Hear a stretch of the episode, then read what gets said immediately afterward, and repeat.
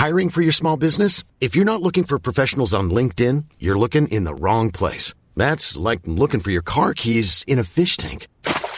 LinkedIn helps you hire professionals you can't find anywhere else, even those who aren't actively searching for a new job but might be open to the perfect role. In a given month, over 70% of LinkedIn users don't even visit other leading job sites. So start looking in the right place. With LinkedIn, you can hire professionals like a professional. Post your free job on linkedin.com slash people today. Qual o risco de não darmos ouvidos à palavra de Deus? Livro do profeta Amós, capítulo 3. Comentário de Mário Persona. Na Bíblia, o número 7 é o número perfeito, completo. O número 6 é o número incompleto, o número 5 é o número do homem. Mas o 7 é a medida cheia, completa, não falta mais nada. E aqui o Senhor fala de sete, uh, sete coisas que acontecem, que existe a ação e existe a reação. Ele vai falar: andarão dois juntos se não estiverem de acordo? Bramirá o leão no bosque sem que tenha presa? Levantará o leãozinho no covil a sua voz, se nada tiver apanhado? Cairá a ave no laço em terra, se não houver laço para ela?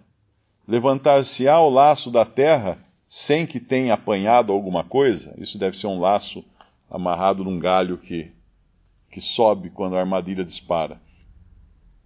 Versículo 6: Tocar-se-á a buzina na cidade, e o povo não estremecerá?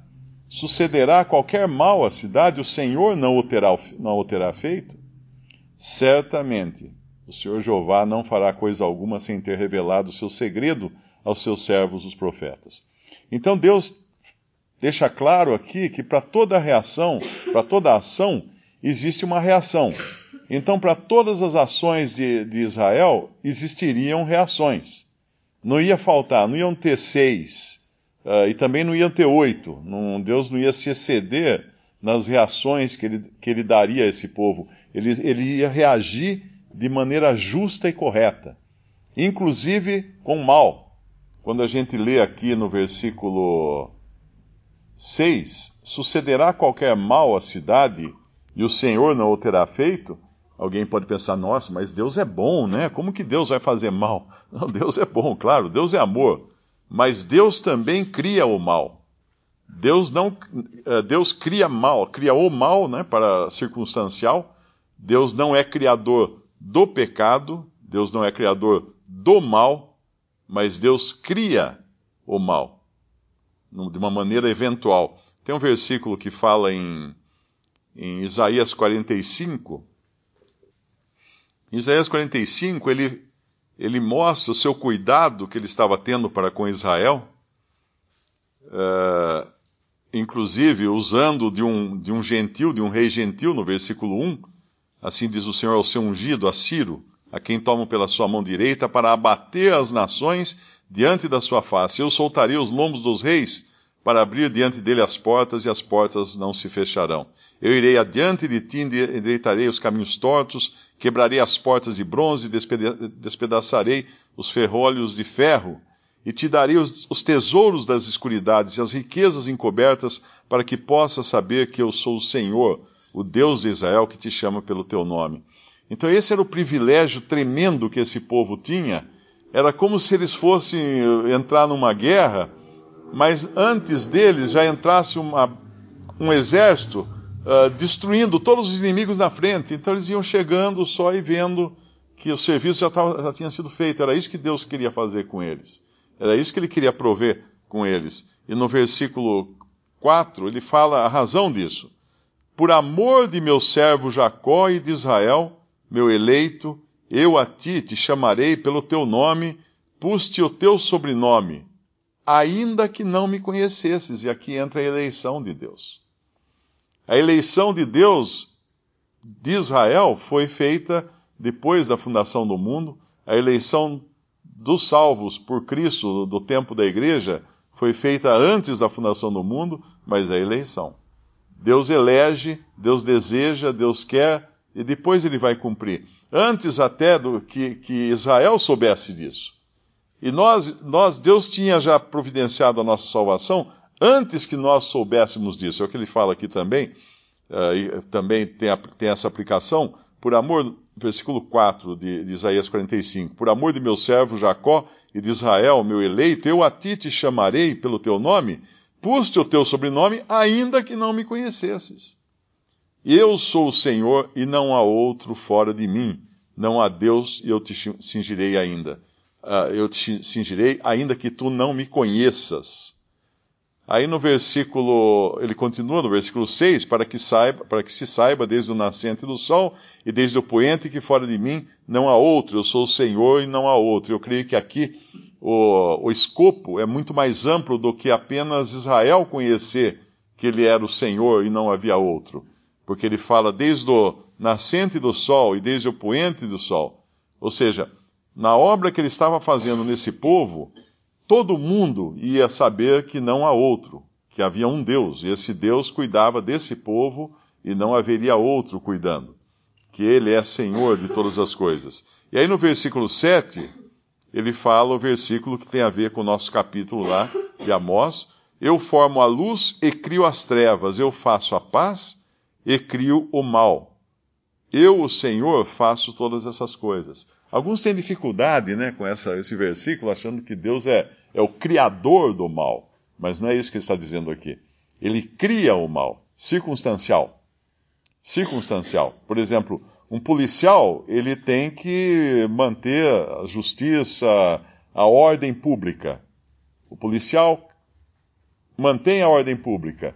Mas quando acontece uma rebelião, alguma coisa, uma passeata, alguma, alguma coisa que precisa intervir, ele cria o caos naquela hora, porque ele vai ter que espalhar aquele pessoal dali, ele vai ter que agir com rigor, vai ter que usar cacetete, vai ter que usar bala de borracha. Ele cria um caos. Mas não que eu, a polícia é feita para criar caos, ela não é, é para manter ordem. Então Deus também, uh, eventualmente, ele cria o caos para que haja ordem na, nos desígnios dele. E aqui, voltando então no nosso, no nosso capítulo 3 de Amós, ele fala: sucederá qualquer mal à cidade e o Senhor não o terá feito, no versículo 6. Aí vem é o grande privilégio do povo de Deus de todas as épocas. Esse privilégio tinha o povo de Deus dos tempos antigos de Israel, esse privilégio tem a igreja hoje ele fala: Certamente o Senhor Jeová não fará coisa alguma sem ter revelado o seu segredo aos seus servos, os profetas. Assim como ele fez lá com, com uh, Abraão, que ele, ele contou que ele ia fazer lá em, em Sodoma. Ele contou tudo o que ia acontecer em Sodoma, e Abraão ainda intercedeu. Mas se tiver 50 justos, mas e se tiver 10 justos? Uh, Abraão estava ciente do que ia acontecer. E, e o seu sobrinho Ló? Não estava sabendo de nada. Não fazia ideia. Por que ele não fazia ideia? Porque ele não estava perto do Senhor. Ele estava longe, ele tinha caminhado uh, olhando para as campinas verdejantes do Jordão e armando sua tenda, pouco a pouco, até chegar a Sodoma. E quando ele chega em Sodoma, onde é que os anjos vão encontrá-lo depois. Ele está sentado à porta da cidade. Ele estava no lugar onde os juízes se sentavam à porta da cidade. Tanto é que os homens de Sodoma, ah, quando Ló tenta intervir para que eles não ataquem, não usem, não abusem dos anjos, os homens de Sodoma falam assim: esse estrangeiro, esse veio habitar ah, entre nós como estrangeiro e já quer ser juiz em todas as coisas, porque Ló efetivamente queria dar o seu pitaco ali em Sodoma, queria participar do, do governo de Sodoma, queria sentar-se à porta de Sodoma e, e, ser uma autoridade em Sodoma.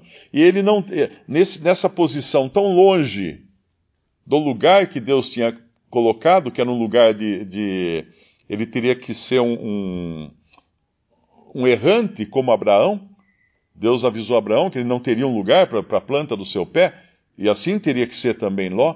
Ele não quis, ele quis uma cidade por, por estar no lugar errado, por não estar próximo de Deus, ele não podia ouvir a voz de Deus, a voz do Senhor, quando o Senhor vem uh, até, uh, visita Abraão e revela. Uh, não, não, direi eu a Abraão o que vou fazer? O Senhor pergunta. Ele então revela a Abraão, mas a Ló não.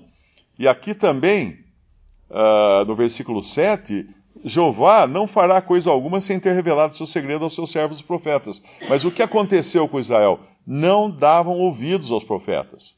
Todos os profetas eram perseguidos, eram mortos, ou então o rei queria que arrumasse um outro profeta que falasse coisas boas, só, não, esse não serve, esse só fala coisas más em mim, arruma outro aí que fale coisas boas. Era esse o estado de espírito de Israel. Por isso, eles não sabiam as coisas que iam acontecer. Ou seja, eles sabiam, mas não acreditavam. Então, eles não tinham condições de conhecer os pensamentos de Jeová. E, e lá em 1 Coríntios capítulo 2, diz que nós temos a mente de Cristo. É impossível o incrédulo entender a palavra de Deus. O homem natural não conhece as coisas do Espírito de Deus porque lhe parecem loucura, mas nós entendemos espiritualmente e discernimos. Podemos até abrir lá, porque fala uma coisa importante em 1 Coríntios 2, versículo 14. É por isso que nós não devemos perder tempo quando o incrédulo tenta explicar a Bíblia. Porque ele não entende. Ora, o homem natural não compreende as coisas do Espírito de Deus, 1 Coríntios 2, 14, porque lhe parecem loucura e não podem entendê-las porque elas se discernem espiritualmente. Mas o que é espiritual discerne bem tudo, e ele de ninguém é discernido. Porque quem conheceu a mente do Senhor para que possa instruí-lo? Mas nós temos a mente de Cristo. Uma coisa que é importante entender é que o crente em Cristo, ele tem capacidade espiritual para discernir todas as coisas. Mas o incrédulo não tem capacidade para discernir o crente.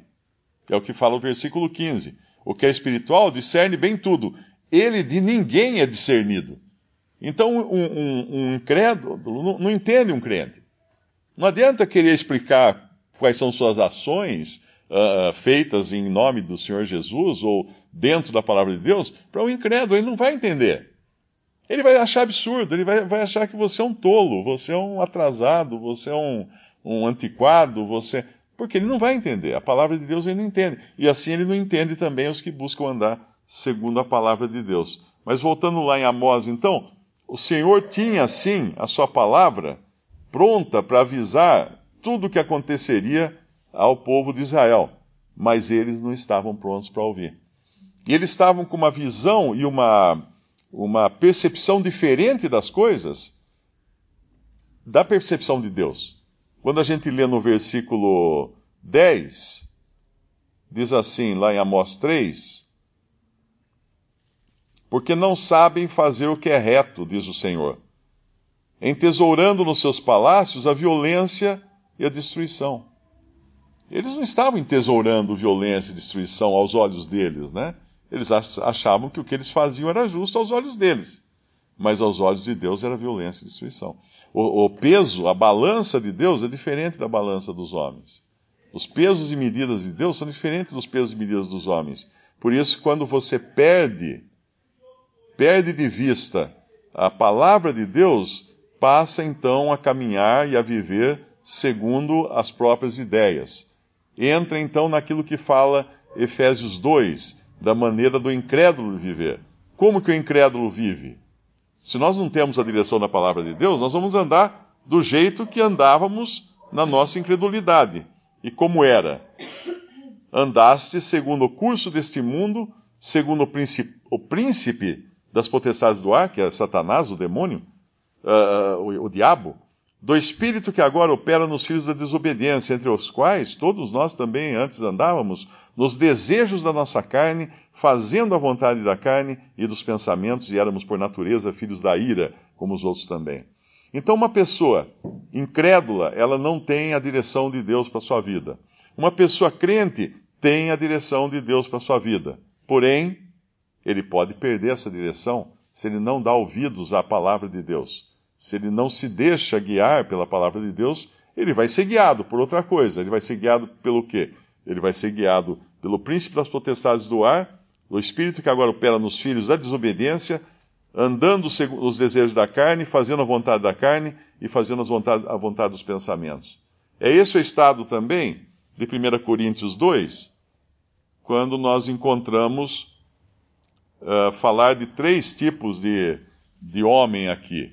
Uh, no versículo 14 de 1 Coríntios 2, fala: o homem natural não compreende as coisas do Espírito de Deus porque lhe parecem loucura, não pode entendê-las porque elas se discernem espiritualmente. Esse é o homem natural. É o homem ainda nos seus pecados, nos seus delitos e pecados, andando daquele jeito de Efésios, mas sem condições de sair daquele andar. Já o homem espiritual, no versículo 15, discerne bem tudo, e ele de ninguém é discernido, ele tem a mente de Cristo. Mas no capítulo seguinte, 1 Coríntios 3, Paulo vai dar um puxão de orelha neles quando ele fala: Eu, irmãos, não, não vos pude falar como espirituais, mas como a carnais, como a meninos em Cristo. E no versículo 3, porque ainda sois carnais, pois havendo entre vós inveja, contendas, dissensões, não sois porventura carnais, e não andais segundo os homens. Esse andar segundo os homens é andar segundo o homem natural. Lá de, de Efésios 2, uh, que era a maneira como nós andávamos quando não tínhamos direção nenhuma de, da parte de Deus. Então existe o homem natural, que é o incrédulo, existe o homem espiritual, que é o crente salvo por Cristo, andando de acordo com a mente do Senhor, a vontade do Senhor, existe o homem salvo por Cristo, crente uh, e tudo mais, porém andando segundo a sua carne, andando segundo os homens, andando segundo a moda, andando segundo uh, as opiniões, a opinião pública e tal. E era lá no nosso, no nosso capítulo de, de Amós o que tinha acontecido com esse povo como um todo. Eles tinham perdido a direção do Senhor, eles tinham confiado em si mesmos e, e pararam de confiar no Senhor. E daí a importância que existe para o crente hoje dele ler a palavra de Deus até que os seus pensamentos sejam formados pela palavra de Deus. Infelizmente eu falho nisso, acho que muitos aqui falham também, porque muitas vezes são os meus pensamentos que entram no, entram no caminho, uh, a minha opinião acaba prevalecendo. Mas deveria sempre prevalecer a opinião de Deus na nossa vida, sabendo que Ele cuida de nós, como Ele fala lá em Isaías, uh, a maneira como Ele estava cuidando de Israel. E não só cuidando, mas livrando eles, ainda que fosse só um pedacinho. Porque quando ele vai falar agora mais adiante, de Israel mesmo, né? Porque ele vai falar de Samaria, e depois eu creio que daí ele está falando uh, já mais de Israel, porque ele vai falar dos altares de Betel, que os altares de Betel são aqueles que foram levantados para adoração de ídolos, no, no versículo 14. Uh, ah, ou talvez seja Israel todo aqui, talvez, não sei se, se seja Israel todo, né? Aqui. Israel todo, no versículo uh, ah, 13 ele fala, ele, ele confirma Protestai contra a casa de Jacó. A casa de Jacó é todo Israel. Diz o Senhor Jeová, o Deus dos exércitos. Aí no versículo 14, no dia em que eu visitar as transgressões de Israel, sobre ele também visitarei os de Betel, os altares de Betel. E os chifres do altar serão cortados e cairão por terra. Mas um pouco antes, no versículo 12, ele fala que, como o pastor livra da boca do leão as duas pernas, ou um pedacinho da orelha, assim serão livrados os filhos de Israel que habitam em Samaria, no canto da liteira e na barra do leito. Ou seja, ainda que ficasse um nada quase, Deus ia pegar um pedacinho, uma orelha que fosse. Uma orelha, uma perna, como o pastor tira da boca do leão a perna, que o leão não engoliu ainda a ovelha inteira, ou tira até uma orelha, mas ele não vai deixar o leão vencer. Ele não vai deixar, ele não vai perder para o leão e assim Deus não vai perder Israel para o leão.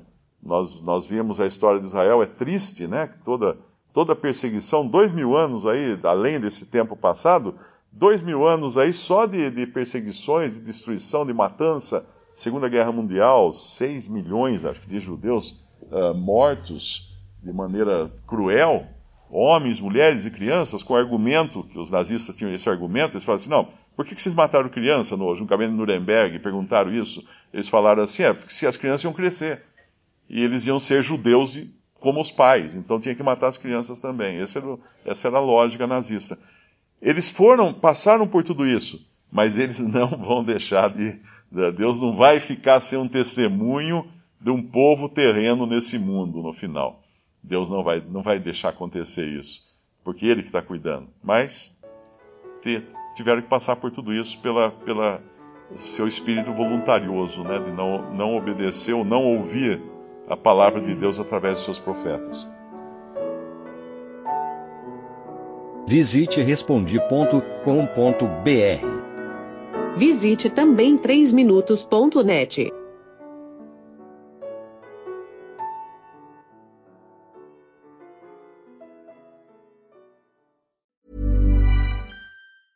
Even when we're on a budget, we still deserve nice things. Quince is a place to scoop up stunning high-end goods for 50 to 80% less than similar brands. They have buttery soft cashmere sweaters starting at $50, luxurious Italian leather bags, and so much more. Plus, Quince only works with factories that use safe, ethical, and responsible manufacturing. Get the high-end goods you'll love without the high price tag with Quince. Go to quince.com/style for free shipping and 365-day returns.